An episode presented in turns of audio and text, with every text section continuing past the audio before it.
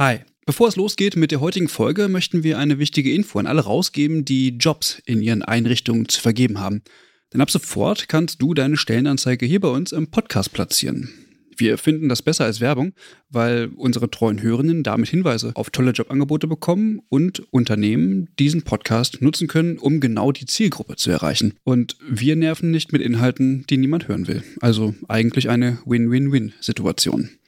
Wenn du also eine Stellenanzeige hast, am besten natürlich für akademisch Pflegende, dann schreib uns eine Mail an hallo@übergabe.de. Übergabe hier mit UE. Wir veröffentlichen dann die Anzeige hier mit den relevanten Infos. Wir freuen uns auf deine Mail und wünschen viel Spaß mit der heutigen Folge.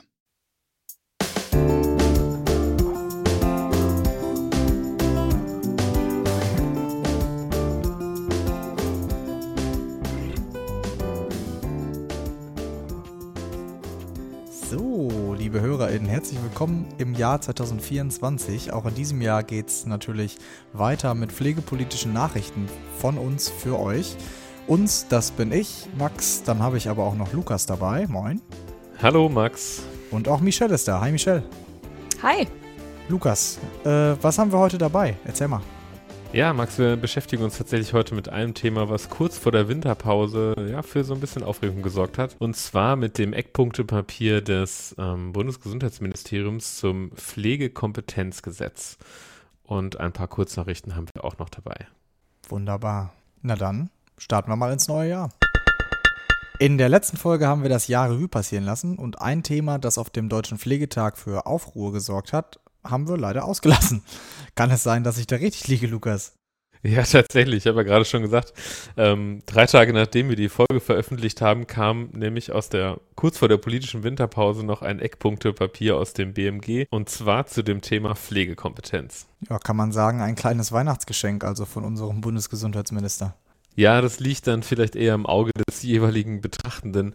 Der oder die aufmerksame Hörende erinnert sich auch vielleicht noch an den kurzen O-Ton von Karl Lauterbach auf dem Deutschen Pflegetag. Hört mal kurz rein. Wir sind vom Übergabe-Podcast. Sie haben gerade von einer positiven Zukunft der Pflege gesprochen. Wie verstehen Sie das?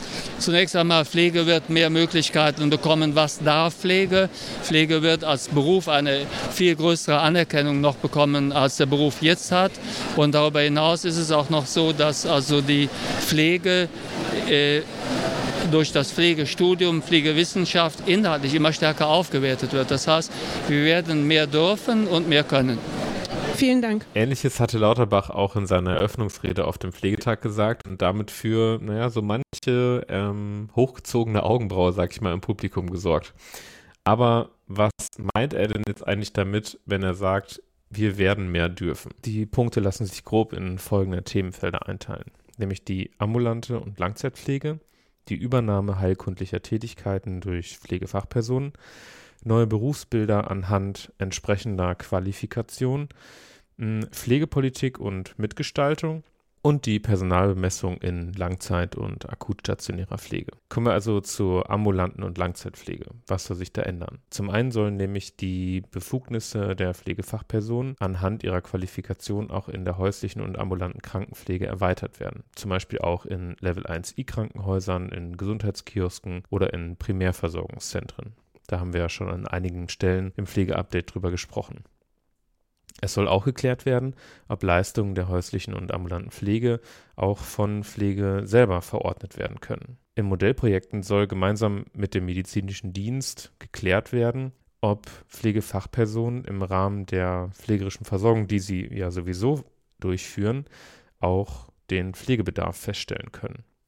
Hier sollen folgende Fragen geklärt werden, nämlich zum einen, kann der medizinische Dienst dadurch entlastet werden und stimmen die Ergebnisse im Allgemeinen erstmal überein. Und um das Ganze noch einen Schritt weiter zu denken, soll das auch schon im Rahmen des Entlastmanagements im Krankenhaus passieren, sodass man direkt eine bessere Anschlussversorgung sicherstellen kann. Der nächste Punkt, den ich genannt hatte, war die Übernahme von heilkundlichen Tätigkeiten. Bisher ist es ja so, dass ähm, die Übernahme von heilkundlichen Tätigkeiten durch Pflegefachpersonen mit entsprechender Qualifikation nur in Modellvorhaben überprüft wurde bzw. durchgeführt wurde. Diese Modellklausel soll jetzt gestrichen werden und qualifizierte Pflegefachpersonen sollen generell die Möglichkeit zur Wahrnehmung von erweiterten Versorgungsaufgaben in der Regelversorgung erhalten. Das kann zum Beispiel die Wundversorgung mit einschließen oder die Betreuung von Menschen mit Demenz oder auch Diabetes. Und interessant hierbei ist, dass eben nicht nur Pflegefachpersonen mit Studium, also in Klammern einem Masterabschluss, sondern eben auch mit entsprechender Fachweiterbildung genannt werden. Wo wir schon beim Studium sind, ich habe ja noch die neuen Berufsbilder genannt, eben mit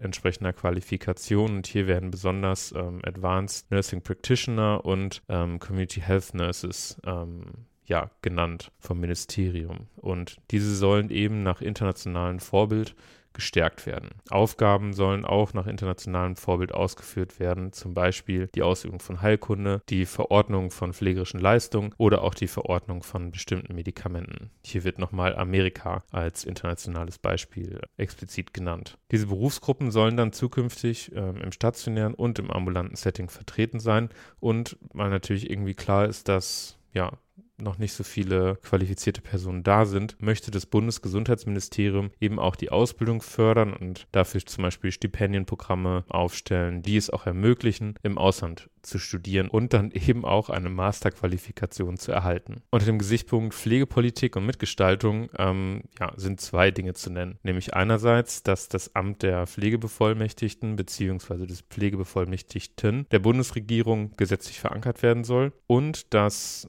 ja, die Pflege eine zentrale berufsständische Vertretung für die eigene Profession auf Bundesebene erhalten soll. Und diese Vertretung möchte das BMG mit Befugnissen ausstatten, die zur Weiterentwicklung des Berufsverständnisses Verständnis und der Berufsrollen führen. Zum Thema Personalbemessung in der Langzeit- und akutstationären Pflege wird nochmal genannt, dass die Sicherstellung eines bedarfsgerechten Qualifikationsmixes ja sehr wichtig ist. Hier wird genannt, den ganzen Prozess äh, wissenschaftlich zu begleiten und Instrumente zu entwickeln, die ja auch in Zukunft eben diese Personalbemessung auf wissenschaftliche Füße stellen. Und um das Ganze zu unterstützen und eine Anlaufstelle für Fragen zu schaffen, möchte man eine Geschäftsstelle aufbauen, die eben koordiniert und begleitet in der Umsetzung der jeweiligen Personalbemessungsinstrumente. Zusammenfassend lässt sich also sagen, da sind sehr, sehr viele ja, gute Punkte, zumindest aus unserer Sicht dabei. Und ja, sollten diese natürlich alle ja, umgesetzt werden, wäre das ähm, ganz klar ein Meilenstein für die Pflege und ähm, würde den Beruf auf jeden Fall attraktiver machen und auch deutlich stärken. Michelle, du hast dir mal die ja, Stellungnahmen angeguckt von Berufsverbänden. Wie ist denn da so der Tenor. Ja, danke Lukas für die Zusammenfassung. Ähm, wie du schon gesagt hast, das Eckpunktepapier ist auf viel Resonanz gestoßen in Verbänden und Kammern und das Feedback ist tatsächlich sehr positiv. So heißt es in der Stellungnahme von Bernadette Klapper seitens des DBFK beispielsweise, Zitat, die Eckpunkte zeigen, dass Bundesgesundheitsminister Lauterbach den Stellenwert professioneller Pflege für die Gesundheitsversorgung der Menschen in Deutschland sieht und jetzt die überfälligen Weichen stellt. Das ist ein großer Sprung, der uns zuversichtlich für das kommende Jahr stimmt. Eine der wesentlichen Aufgaben der professionellen Pflege ist es, Pflegebedürftigkeit zu verhindern bzw. zu vermindern. Die eigenverantwortliche Verordnung häuslicher Krankenpflege und der Vorstoß, die Feststellung von Pflegebedürftigkeit in die Hände von Pflegefachpersonen zu legen, ist eine wichtige Grundlage, dieser Aufgabe nachzukommen. Besonders lobend betont der DBFK die Einführung der Berufsbilder Advanced Nursing Practice und Community Health Nursing sowie die Tatsache, dass die Kompetenzerweiterung in einem vierstufigen Modell angedacht ist. Es werden Pflegende mit Ausbildungsabschluss, Weiterbildungen und akademischen Abschlüssen berücksichtigt, was eine Durchlässigkeit gewährleistet. Auch der Deutsche Pflegerat hat sich geäußert. Christine Vogler lobt das Eckpunktepapier als Zitat in allen Punkten richtig. Würde es so umgesetzt werden, sei es ein Quantensprung zur Aufwertung des Pflegeberufs. Ein Meilenstein sei die geplante Schaffung einer berufsständischen Vertretung der Profession Pflege auf Bundesebene. Zwar wurde auch angemerkt, dass es noch Detailfragen zu klären gilt, dennoch sieht der DPR in dem Eckpunktepapier große Zuversicht für das Jahr 2024. Auch die Vizepräsidentin der Landespflegekammer Rheinland-Pfalz, Andrea Bergstesser, beschreibt die Inhalte des Eckpunktepapiers als längst überfällig und den einzigen richtigen Weg und begrüßt, dass es bereits in den kommenden Monaten in Kraft treten soll. Aber nicht nur aus Reihen der Pflegenden, sondern auch aus der Berufsgruppe der Ärztinnen gab es Rückmeldung zum Eckpunktepapier. So sagte die Bundesvorsitzende des Hausärztinnen und Hausärzteverbandes Professor Dr. Buhlinger Göpfrath, dass es zwar grundsätzlich richtig sei, die Pflege zu stärken und Kompetenzen der Fachkräfte breiter einzusetzen, Dennoch würden Fragen vor allem zur Budgetverantwortung, Haftung oder Grenzen ihrer Ansicht nach unbeantwortet bleiben. Es bestehe Sorge, dass die Versorgungslandschaft für Patientinnen und Patienten noch unübersichtlicher würde durch die Vielzahl der Leistungserbringer. Grundsätzlich lässt sich aber, denke ich, zusammenfassen, dass das Eckpunktepapier großen Anklang gefunden hat und vielleicht beantwortet sich ja auch die eine oder andere Frage schon allein, wenn man sich mit den Bezeichnungen Advanced Nursing Practice und Community Health Nursing tiefergehender auseinandersetzt.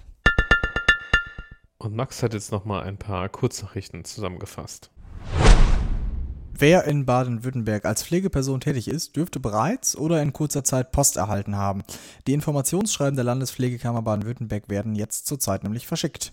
Damit geht die Registrierungsphase in den finalen damit geht, die, damit geht der Registrierungsprozess in die finale Phase. Manfred Lucher sagt dazu, die Pflege braucht eine eigene Stimme. Nur so kann sie auf Augenhöhe mit anderen Berufsgruppen mitsprechen und ihre beruflichen Interessen wirksam vertreten. Das Pflegeupdate müssen wir heute leider auch mit einer traurigen Nachricht beenden. Ruth Schröck, Deutschlands erste Professorin für Pflege, ist am 30.12.2023 im Alter von 92 Jahren verstorben. Schröck war eine für die Weiterentwicklung und Akademisierung der Pflege unfassbar wichtige Person. Nach ihrer Lehre an der Hochschule Osnabrück hat sie auch nach ihrer Emeritierung noch das Promovendenkolleg an der Uni Witten-Herdecke betreut. Sie war Trägerin des Bundesverdienstkreuzes erster Klasse. Mit Ruth Schröck verliert die Pflegelandschaft in Deutschland eine Schlüsselfigur. Unser tiefstes Mitgefühl gilt den Angehörigen. Damit sind wir am Ende der heutigen Folge angekommen. Und ja, tatsächlich hat man das Gefühl, dass im äh, pflegepolitischen Berlin alles noch so ein bisschen in, in Winterstarre oder in Winterschlaf äh, ja, weiter verharrt.